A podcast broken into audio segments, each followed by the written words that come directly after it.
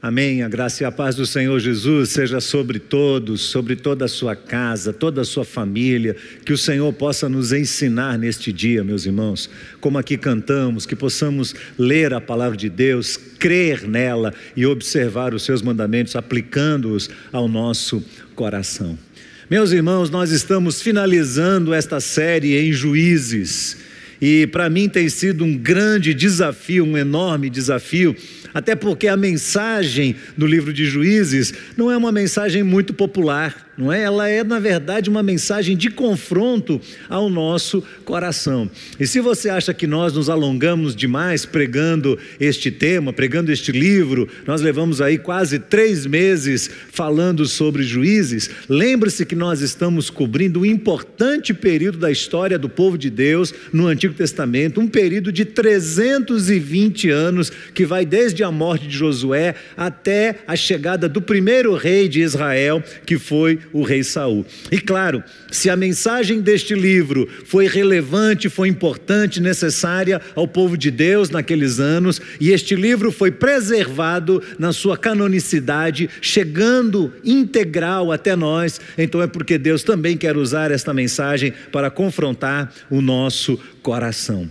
Muito bem, cada um dos juízes traz uma mensagem, uma lição imprescindível à nossa fé e à nossa relação com Deus. O livro de Juízes começa falando sobre obediência parcial, lembra-se disso?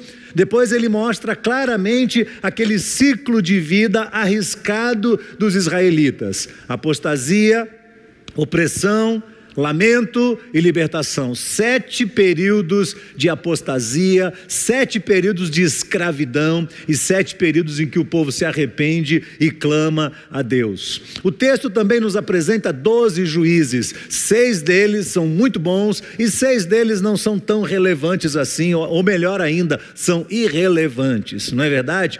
Dentre os bons, nós destacamos Otoniel, que ensina que líderes corajosos e fiéis promovem longos períodos de paz. Eude mostra para nós que toda liderança envolve risco, um covarde não pode liderar. Débora nos ensina a liderar com o seu caráter. Ela mostra que é possível liderar não na força do braço, mas na inteligência, pelo exemplo de vida. Gideão nos ensina a ser um líder de fé, porém a cuidar muito bem daquilo que vem depois, quando Deus nos dá o sucesso, porque é aí que está o grande perigo de um líder. Jefté é aquele homem que é um líder forte e corajoso, mas precipitado no seu falar e faz votos tolos diante de Deus. E Sansão, por fim, que nos ensina que jamais podemos trocar o chamado de Deus, a vocação de Deus por decisões pessoais nossas, por escolhas nossas pessoais, passionais, escolhas que vão trazer o erro da nossa vida e impedir que Deus complete o seu plano através de nós. Agora perceba uma coisa importante. Todos esses juízes, cada um deles, lutaram contra inimigos de Deus contra pessoas do lado de fora, inimigos externos, opressores, nações pagãs que Deus havia decidido exterminar da terra dentro do seu direito e dentro também dos seus critérios. Acontece que os últimos cinco capítulos deste livro, os últimos cinco capítulos, mostram para nós algo que nós vamos ter que aprender vai nos ensinar que não tem a ver com inimigos externos, mas com inimigos e com razões internas. Então, esses cinco últimos capítulos não vão falar sobre juízes, não vão falar sobre os inimigos externos de Israel, mas vão apresentar para nós um aspecto muito sombrio daquela época. Professor Carlos Oswaldo Pinto, um dos melhores teólogos que esse Brasil já conheceu, no seu livro Foco no Antigo Testamento, chama esse período de cenas do fracasso da teocracia de Israel. Tim Keller, no seu livro Juízes para Você, diz que esses capítulos são uma pequena amostra do que desde o início do livro tem sido dito sobre fazer o que é mal diante dos olhos do Senhor. Lembre-se que essa expressão aparece muitas vezes. O povo de Deus fez aquilo que era mal diante do Senhor. E Tim Keller diz: eles descrevem o que acontecia quando os israelitas eram deixados por conta própria. Essa visão da humanidade sem Deus é tão sombria que esses capítulos são raramente estudados ou usados em sermões. Nós estamos usando este capítulo neste momento. Pois bem, a humanidade, sem o governo direto de Deus, eu e você, soltos à nossa própria sorte, sem o governo claro de Deus, nos tornamos sombrios. O texto o livro inteiro várias vezes repete a expressão: naqueles dias não havia rei em Israel e cada um fazia o que achava melhor. Então, dos capítulos 17 até o 21, você vai manter sua Bíblia aberta, porque vamos passar de uma forma panorâmica sobre eles. Nós vamos ver aqui pelo menos cinco situações, e eu diria que são cinco situações bizarras que exemplificam o que falei até aqui. Imagine você um breve filme com cinco cenas. Agora eu quero pedir a você, por favor não saia da sala nesse momento, não se mexa, anote aí num papel, porque as cenas vão passar de uma forma tão rápida que se você perder uma delas, você não vai entender o fechamento desta mensagem. Então fique bastante atento àquilo que vai ser falado, as cinco cenas deste filme que eu iria descrever, se pudesse, como um filme de horror. Primeiro, capítulo 17 fala a história de Mica. Mica é um homem de Efraim, então, se ele é de Efraim, ele é do meio dos israelitas, é um homem do povo de Deus. Mas o capítulo 17 começa dizendo que este homem roubou a própria mãe, roubou dela 1.100 moedas, 1.100 ciclos de prata. E aí sabe o que acontece? A mãe faz, a mãe vai fazer uma maldição, ela vai declarar uma maldição. Ela acorda e vê que foi assaltada e, e ela começa a declarar uma maldição sobre quem roubou ela. Ele ouve esta maldição, vai e devolve, até porque praga de mãe não é brincadeira, não é verdade? Então ele vai e devolve para ela. Ele não devolve porque ficou arrependido. Ele devolve porque ouviu ela fazendo ali a imprecação de uma maldição. Então Mica se apresenta como aquele homem que não é muito bom e também não é muito mal, mas o seu caráter mostra que ele é um homem sem substância. Tim Keller, portanto, afirma categoricamente que ele devolve não por arrependimento, mas por ameaça da maldição. E esta mãe se apresenta, para nossa surpresa, complacente e conivente com o pecado dele e ela decide dedicar este dinheiro para que Mica monte uma tenda de sacerdócio dentro da sua própria casa, um tabernáculo pessoal. Então, juntos, mãe e filho, eles vão e constroem a casa dos deuses. Ali eles colocam um éfode, que é uma estola sacerdotal, e eles colocam ali dentro também terafins, que são nichos, que são pequenos ídolos, e consagram isso a um Deus. E depois Mica vai e faz com que o seu próprio filho seja consagrado como sacerdote. Mas eu não sei o que acontece, parece que esse menino não se envolve muito. E Mica, andando por ali, encontra um levita de Belém que está peregrinando. Ele não conhece, mas descobre que é um levita. Traz este homem e o consagra como seu sacerdote particular. Segundo a visão de Keller, esta é uma religião caseira. Sabe, feito aquele monte de igrejas que a gente tem visto nascerem por aí, pessoas que estão dentro de uma comunidade séria, debaixo de um pastoreio firme, e elas dizem: Eu não estou feliz aqui, eu sou capaz de fazer melhor. Então elas vão e montam a sua própria religião, montam a sua própria igreja, fruto de divisão, fruto de desobediência a uma liderança espiritual, fruto de todos os argumentos que alguém pode usar contra um líder ou contra um pastor, motivada muito mais por interesses pessoais e por ambição e por falta de humildade do que por temor ao Senhor. O que acontece é que esse tipo de ministério que é motivado pela autopromoção, acaba resultando num culto vazio, um culto prestado unicamente ao Deus da autopromoção, e que no final esta religião humana se revela totalmente decepcionante. Sabe o que vai acontecer? Vai dar errado. Eu vou repetir isso: vai dar errado. Não adianta uma pessoa querer lutar contra Deus e querer lutar contra uma estrutura que o Espírito Santo de Deus possibilitou para que fosse montada. Quando você sai debaixo de uma autoridade espiritual estabelecida por Deus, vai dar errado. A segunda cena aparece no capítulo 18 e tem a ver com os moradores da tribo de Dan, ou chamados de Danitas. Esta tribo é uma tribo bastante estranha. Desde o começo, essa tribo se mostra uma tribo dispersa, se mostra uma tribo desconectada dos demais, não muito significante, e eu não sei porquê, por alguma razão, lá em Apocalipse, no capítulo 7, dos versos 5 ao verso 8, onde aparecem ali as tribos de Deus, as tribos de Israel, o nome de Dan não é citado ali.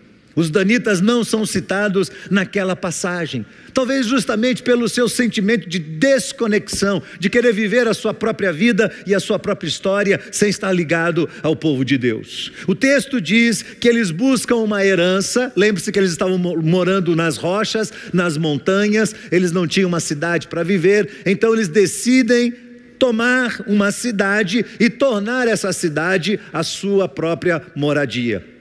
E eles descobrem a cidade de Laís. A cidade de Laís era uma cidade pagã que Deus já havia dado ao povo de Deus, era uma cidade relativamente tranquila e muito bem estruturada. Então eles vão e tomam essa cidade. Mas no meio do caminho, antes de ali chegar, eles encontram com aquele levita que nós falamos no capítulo anterior, aquele levita que vem de Belém. E eles o reconhecem. Alguém diz: olha, na casa dele há ali uma casa de deuses, há ali uma, uma estola sacerdotal, há ali um Deus esculpido. Então eles têm uma ideia: nós precisamos de uma religião, nós precisamos de um Deus. E eles vão e tomam este homem e dizem para ele: você vai.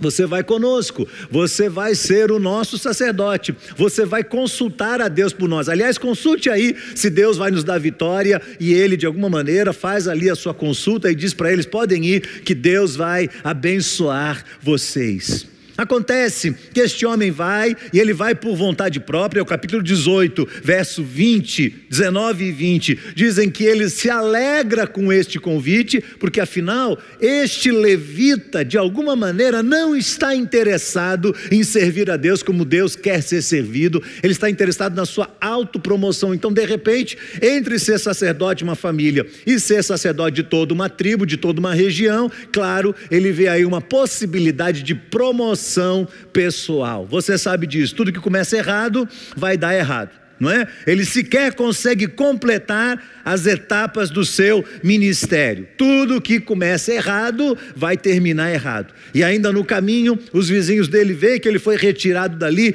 vão atrás, fazem uma pressão em cima dos danitas. Os danitas ficam furiosos e mandam ele de volta para casa. Fim de linha, acabou o trabalho deste homem e ele não aparece mais nas escrituras sagradas. Os danitas seguem o seu próprio caminho, levam aquela casa de deuses, estabelecem ali em Laís, tomam a cidade, matam os moradores, estabelecem ali o seu local de culto, um culto estranho. Era o povo de Deus, mas agora está envolvido numa espécie de culto que nada tem a ver com Deus. Terceira cena, capítulo 19 um outro levita, não é esse primeiro levita, é um outro levita que também vem da região de Efraim, que é um israelita, que é parte do povo de Deus. O texto começa dizendo que ele tomou uma concubina. Sabe o que significa? Que ele tinha uma amante.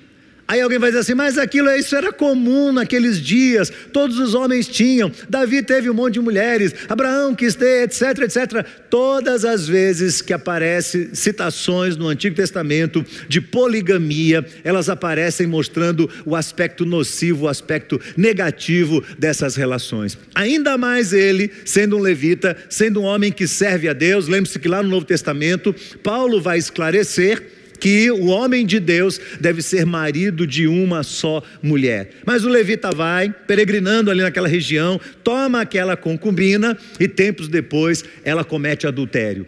Ele a abandona, vai embora com raiva dela, mas quatro meses depois fica com saudade dela e volta. Quando ele chega, o sogro o vê, o recebe em casa, ele quer levar a moça embora, o sogro segura ele ali por cinco dias, fazendo um jogo para que ele coma, para que ele beba, para que ele descanse e a filha possa passar um tempo maior com ele. E ele insiste no quinto dia e vai embora e começa a sua viagem para Efraim passa por algumas cidades pagãs, recusa-se a dormir lá e vai até a cidade de Gibeá, que é uma cidade dos israelitas, do povo de Deus.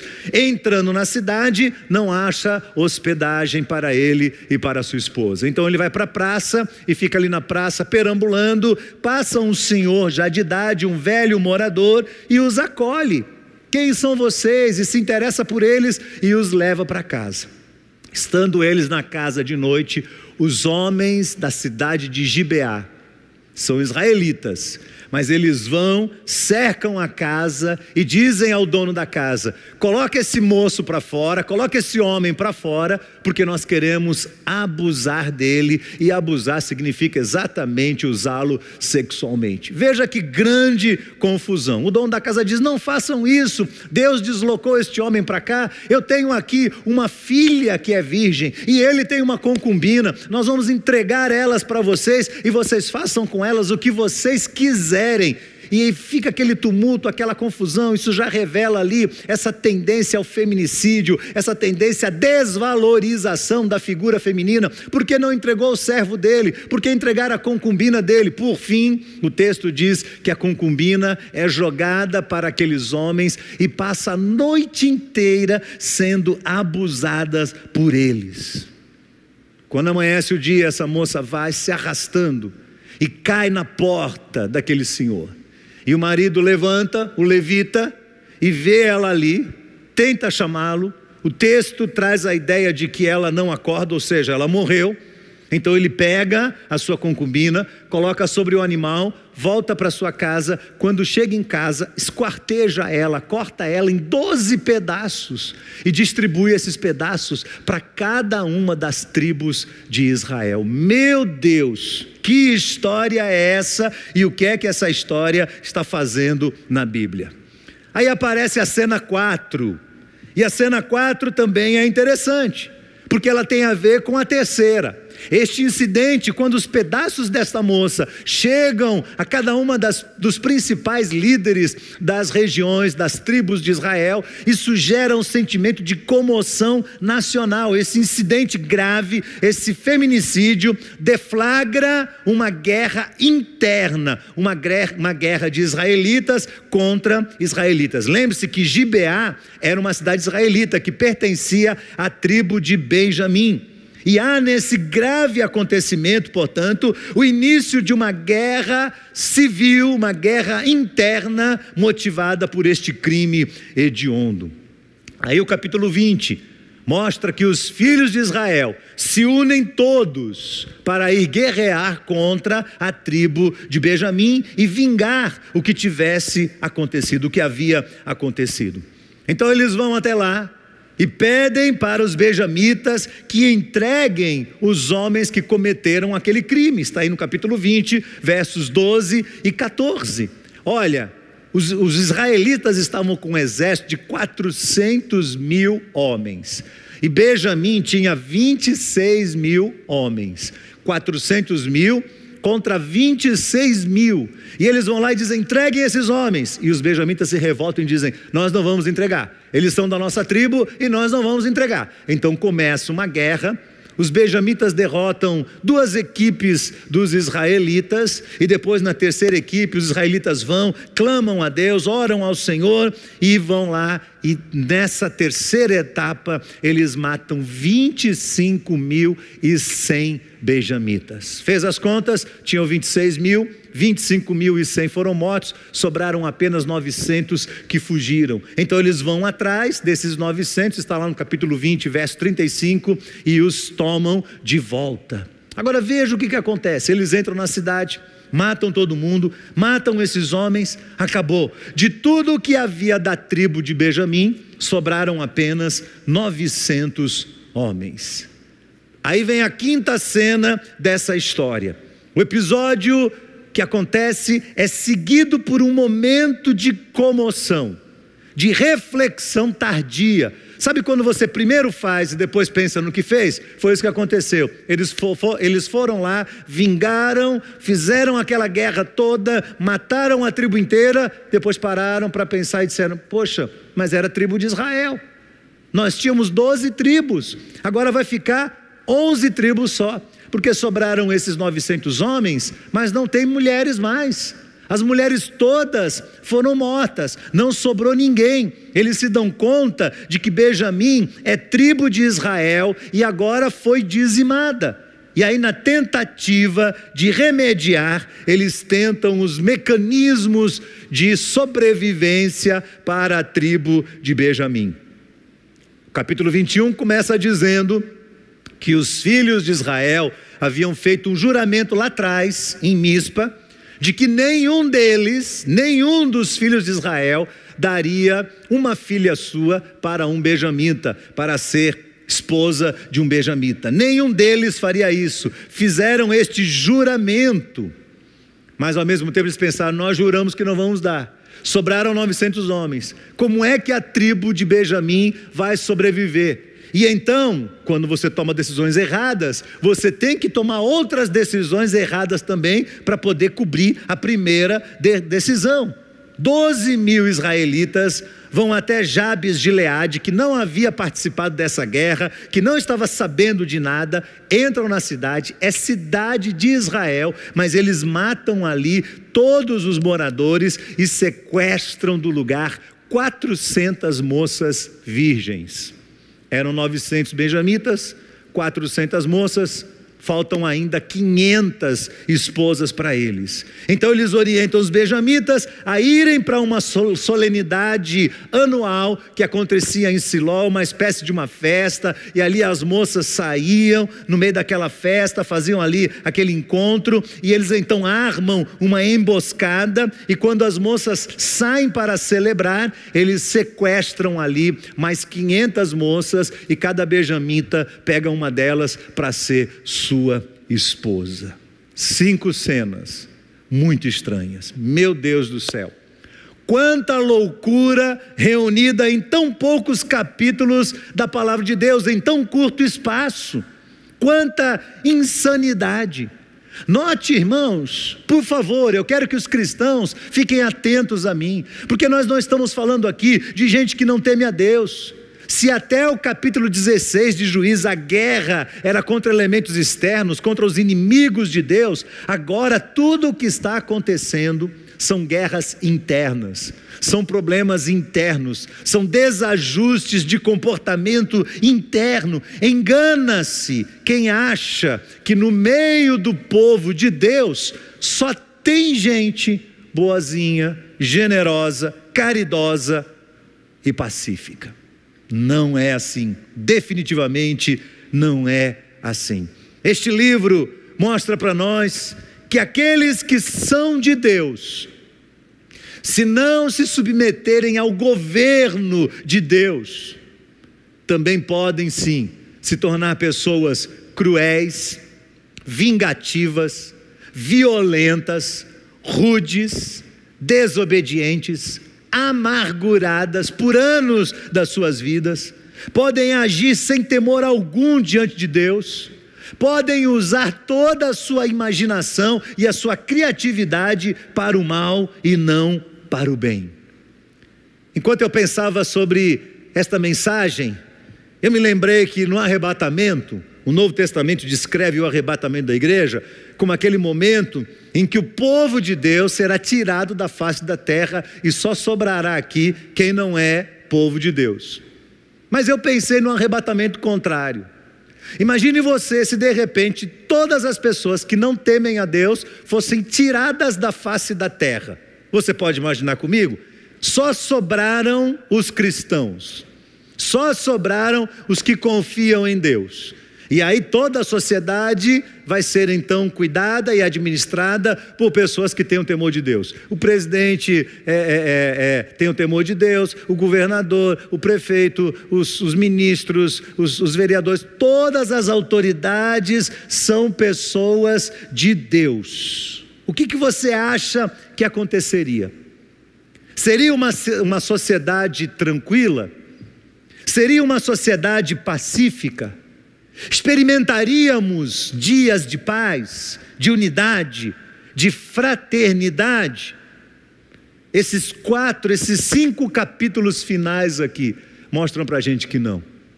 Mostram para nós que, mesmo sendo cristãos, mesmo conhecendo a Deus, mesmo tendo sendo povo de Deus e tendo recebido a misericórdia de Deus, nós podemos tornar o nosso ambiente como um ambiente interno de divisão, de guerras, de confusão, de falta de temor e de um monte de coisas erradas. Por vezes, irmãos, mesmo sendo cristãos, nós podemos rejeitar o governo de Deus sobre as nossas vidas. E se nós rejeitarmos o governo de Deus, nós faremos exatamente as mesmas coisas que estes homens e mulheres estavam fazendo. É isto que o apóstolo Paulo ensina lá em Romanos, capítulo 3, verso 10: não há um justo, nenhum sequer. Não há quem faça o bem, pois todos se extraviaram e a uma se fizeram inúteis. Não há quem busque a Deus. Não há, não há todos pecaram e destituídos estão da glória de Deus. Será que nós temos preservado o nosso coração, dentro do nosso coração, a confiança e a certeza da responsabilidade que é viver debaixo do governo de Deus? Será que entendemos que Jesus não pode ser o nosso Salvador se Ele não for também Senhor da nossa vida? Olhe bem o quadro. O que é que acontece com uma pessoa que se diz povo de Deus, mas não vive debaixo do governo de Deus? Primeiro, o rapaz vai roubar a mãe, não é? Não vai haver um mínimo de respeito seu por seu pai ou por sua mãe. E se a Bíblia diz honra seu pai e sua mãe, eles vão lá e não honram nem pai nem mãe. Tem gente que rouba de verdade, sim, que diz que tem o temor de Deus, mas rouba o pai e a mãe rouba quando priva os pais daquilo que é o direito deles. Eu conheço histórias absurdas de pessoas cujos pais envelheceram e essas pessoas se apoderaram das finanças dos pais, às vezes de uma simples pensão que o pai recebe da sua aposentadoria, os filhos vão e tomam aquilo da mão dos seus próprios pais. Algo triste acontece, exatamente como este personagem Mica fez. Ou quem sabe começamos a idolatrar pessoas pessoas, coisas, processos, equipamentos, tecnologia, trabalho, namorados e namoradas, começamos a idolatrar essas coisas como eles também idolatraram.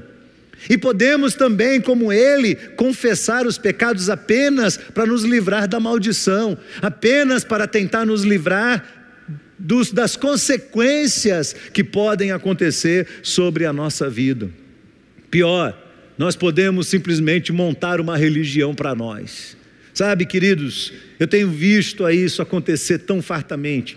Pessoas que estão abrindo trabalhos novos para a sua autopromoção. Igualmente, este filho com sua mãe estão aborrecidos com seus pastores, com a liderança das suas igrejas, com a estrutura, passa o tempo, a igreja não é mais novidade, então eles saem e a alma deles é inquieta, eles não conseguem ter paz interior, sabe o que eles fazem? Brigam numa igreja, brigam na outra, brigam na outra, arrumam confusão aqui, arrumam confusão lá, dali um pouquinho ele pensa assim: por que, que eu não posso fazer melhor? Eu vou montar minha própria igreja, eu vou montar meu próprio trabalho, e eu vou ser o pastor, ou eu vou consagrar meu filho pastor e ele vai ser pastor lá. E assim vão nascendo trabalhos por aí, sem critério nenhum, absolutamente nenhum, esse, esse tipo de religião caseira que é feita apenas para adorar o Deus da autopromoção. Ou nós podemos viver uma vida religiosa, mística e idólatra, como os danitas fizeram. Os danitas eram muito estranhos, porque eles eram povo de Deus, mas eles não agiam como povo de Deus. Eles eram povo de Deus, mas eles não estavam engajados, envolvidos com o povo de Deus. Eles queriam ser separados de tudo, eles queriam cuidar da sua própria vida, e eles vão e montam ali um altar pessoal provando para todos nós que a relação que eles têm com Deus não é uma relação de intimidade, de temor, de adoração, mas sim uma, uma relação de misticismo, uma relação onde eles fazem deste, deste, deste contato com Deus uma expressão da sua própria idolatria. Nós podemos também ter um procedimento dúbio, como levita, que é um levita, mas tem uma amante. Nos nossos dias tem sido muito comum as pessoas fazerem isso. O que é que tem? Todo mundo erra, todo mundo peca, por que, que eu não posso fazer igual? E aí muitas pessoas estão vivendo uma vida irregular em vários aspectos, em questões de ordem moral, em questões de ordem financeira, em relacionamentos, estão aí magoadas, não conseguem perdoar pessoas por anos da sua vida, mas estão no ministério, estão encabeçando igrejas, estão cuidando de ministérios especiais, estão cantando, estão pregando, estão ensinando, estão fazendo obras sociais, mas não têm este temor de Deus no seu coração.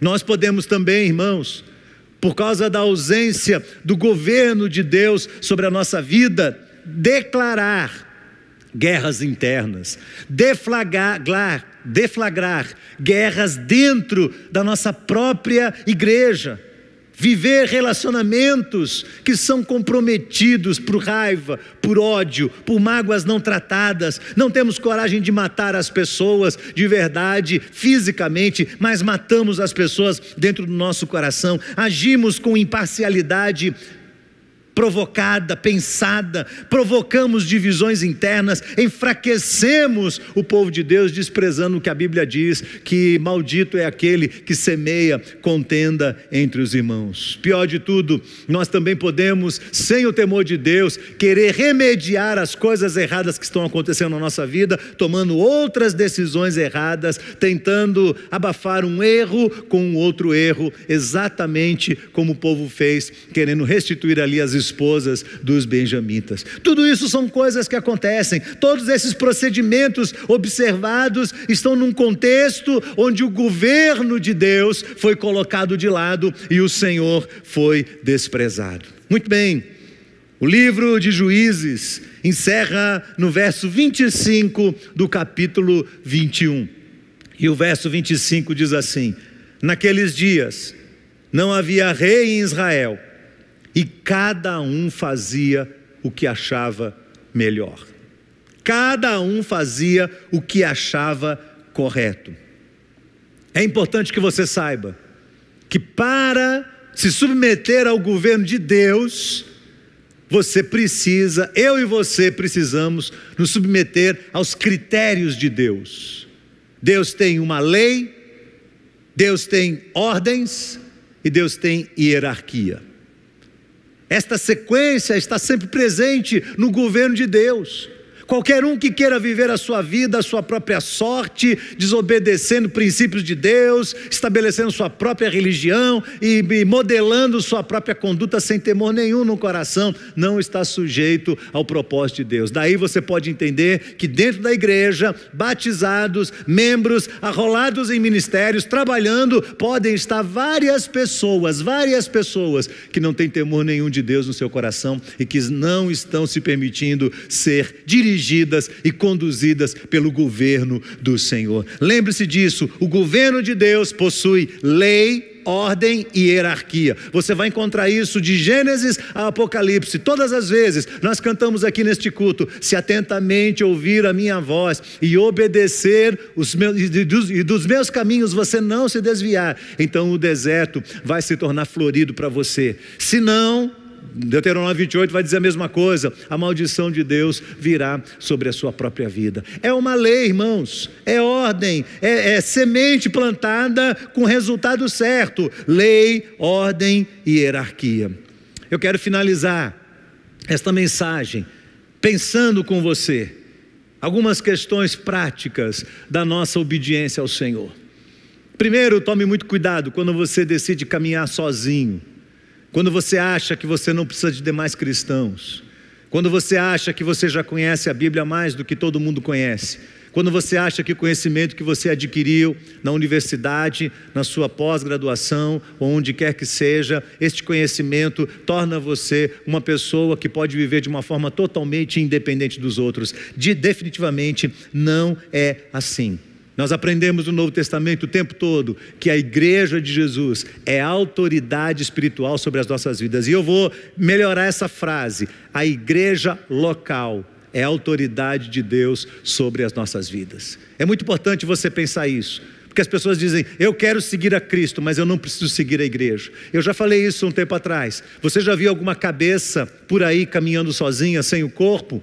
Quando você despreza o corpo de Cristo, a igreja local, você está dizendo: eu sou independente, eu sou capaz, eu posso estar ligado a Cristo Jesus e eu sozinho serei o corpo dele. E você sabe que isso é uma tremenda ilusão e que não vai abençoar você, não vai abençoar sua história, não vai abençoar seu futuro, não vai abençoar a sua geração. Pode ter certeza disso. A sua geração lá no futuro vai reclamar o fato de você ter se isolado do povo de Deus e achado que você não precisa de autoridade espiritual sobre a sua vida. Eu fico pensando às vezes, irmãos, que uma pessoa que diz assim: "Eu quero Jesus, mas eu não quero a igreja". É exatamente como um camarada que quer se casar com uma moça, e ele diz assim para ela: Eu quero você como minha esposa, mas não quero saber da sua família.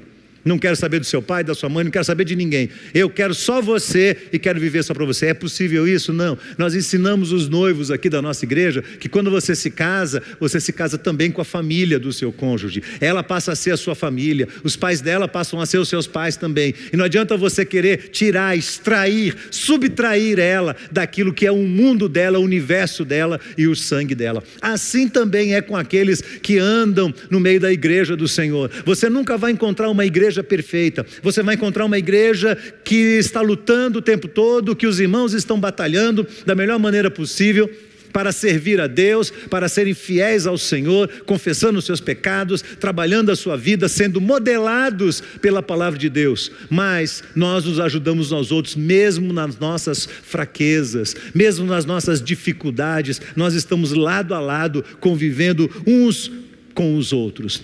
Segundo lugar, nós aprendemos também, irmãos, que as autoridades civis devem ser obedecidas, é verdade. Paulo vai ensinar isso, Pedro vai ensinar isso claramente, Jesus exemplifica isso quando é colocado diante de Herodes, diante de Pilatos e admite o governo terreno deles. Eu quero dizer para você que uma sociedade sem governo civil é uma sociedade desordeira. Uma sociedade sem governo civil é uma sociedade que não tem lei, não tem ordem e não tem hierarquia. E quando uma sociedade não tem lei, ordem e hierarquia, as pessoas fazem o que querem, há nesta sociedade uma grande possibilidade de acontecer coisas muito piores do que este terrível filme de horror, de terror que nós vimos aqui nesses cinco últimos capítulos de Juízes. Nós estamos então encerrando este livro, irmãos, e eu espero que você possa ler muito mais este livro, que você possa olhar para o que Deus trouxe ao seu coração no decorrer desses dias e dizer: Deus, eu quero, eu quero, eu reconheço, Senhor, que sem o governo do Senhor eu vou fazer as mesmas coisas que esse povo faz. Pode ter certeza disso. Eu sou um cristão há muitos anos. Eu também sou pastor há muitos anos. Mas eu me conheço muito bem. Eu sei que sem o governo de Deus na minha vida, eu sou capaz de fazer coisas que os piores incrédulos não seriam capazes de fazer. E é verdade. Todas as vezes que nós somos soltos ao liberalismo, muito cuidado com o liberalismo, todas as vezes que nós nos desvencilhamos das leis de Deus, da ordem de Deus e da hierarquia estabelecida por Deus, nós vamos comprometer a nossa vida, o nosso futuro e a nossa geração. Que Deus nos guarde disso, que Deus nos guarde de exercer a nossa própria religião da nossa própria maneira, apenas de uma forma mística e não nos relacionando com o Senhor, sendo confrontados pela Sua palavra, percebendo, enxergando os nossos pecados diariamente, semanalmente, como é importante ter uma igreja, como é importante sentar numa igreja e ouvir a palavra de Deus e ser confrontado por ela. Por mais erros que uma igreja possa ter, ela é a autoridade de Deus sobre as nossas vidas. E eu espero que você possa estar vivendo debaixo do governo do Senhor e não de uma forma independente, como vivia aquele povo, atraindo maldição sobre a sua vida, prejudicando a sua família, o seu futuro, comprometendo as gerações que vêm depois de você. Eu quero convidar você a orar comigo nesse instante, a baixar aí a sua cabeça e a dizer comigo: Deus, eu preciso do Senhor. Deus, eu preciso do Senhor. Eu dirijo a minha palavra aqui aos cristãos que estão me ouvindo. Preste atenção que tipo de vida você está vivendo. Preste atenção que tipo de pensamentos estão passando na sua cabeça. Preste atenção do tipo de mídia que você está consumindo. Preste atenção nas palavras que saem da sua boca. Preste atenção no seu coração para que nós possamos temer a Deus. Submeta-se ao Senhor, arrependa-se diante do Senhor, busque a face dele. A misericórdia de Deus é fartamente pregada neste livro. Se o Deus do Antigo Testamento fosse um Deus maldoso, um Deus impiedoso, um Deus que mata de uma forma injusta, como muitas pessoas dizem, nós não veríamos este povo sendo preservado preservado todas as vezes que clamou ao Senhor e recebeu graça, misericórdia e perdão da parte de Deus. O mesmo o Senhor pode fazer comigo e com você também. Vamos orar neste momento. Pai, nós queremos agradecer ao Senhor porque nós estamos vendo aqui a tua palavra e o nosso coração vai sendo submetido a ela e nós vamos confrontando as nossas atitudes, os nossos pensamentos, as nossas palavras, as decisões que nós tomamos diariamente, a maneira como lidamos com o sexo oposto, com a sexualidade, com os nossos familiares, os nossos relacionamentos, a maneira como tratamos com dinheiro, a maneira como nos apegamos às coisas neste mundo. Senhor, é a tua palavra palavra que confronta o nosso coração. Por isso nós te bendizemos e te agradecemos pela tua palavra e suplicamos ao Senhor que de verdade, como nós cantamos aqui neste culto, nós possamos amar a tua palavra, nós possamos atentamente ouvir a voz do Senhor. Senhor, o Senhor sabe que a tendência do nosso coração é ser iguaizinhos aquele povo era no passado. Nós não somos diferentes deles em essência. Nós não podemos julgá-los, porque sem o governo do Senhor na nossa vida, nós podemos fazer não só o que eles fizeram,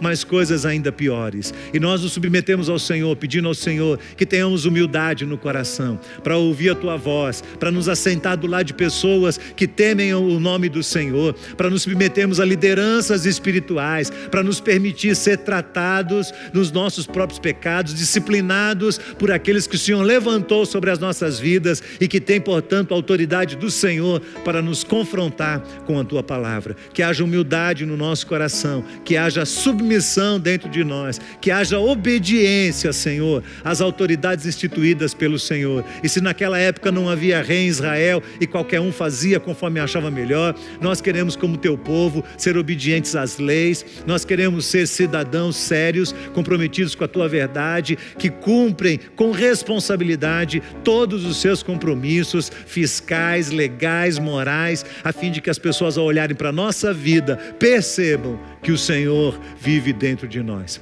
Abençoa, portanto, o teu povo, Senhor. Nós te pedimos para a glória do teu nome, em nome de Jesus. Se você está ouvindo esta mensagem, Deus tocou no seu coração, você quer entregar o seu coração nas mãos de Cristo, aproveite esta oportunidade especial. Vai aparecer daqui, aqui do meu lado uma tarja com um número de WhatsApp e você pode, nesse WhatsApp, colocar ali é, uma mensagem e pedir socorro e pedir ajuda ajuda e dizer: Eu quero render o meu coração a Cristo, ou eu quero voltar para Cristo Jesus também, quero acertar minha vida, quero colocar a minha vida em ordem. Que o Senhor te abençoe, que sejamos obedientes à voz do nosso Deus e à palavra do nosso Deus. Que o amor de Deus, a graça do Senhor Jesus, a presença do Espírito seja sobre você e sobre toda a sua casa, em nome de Jesus.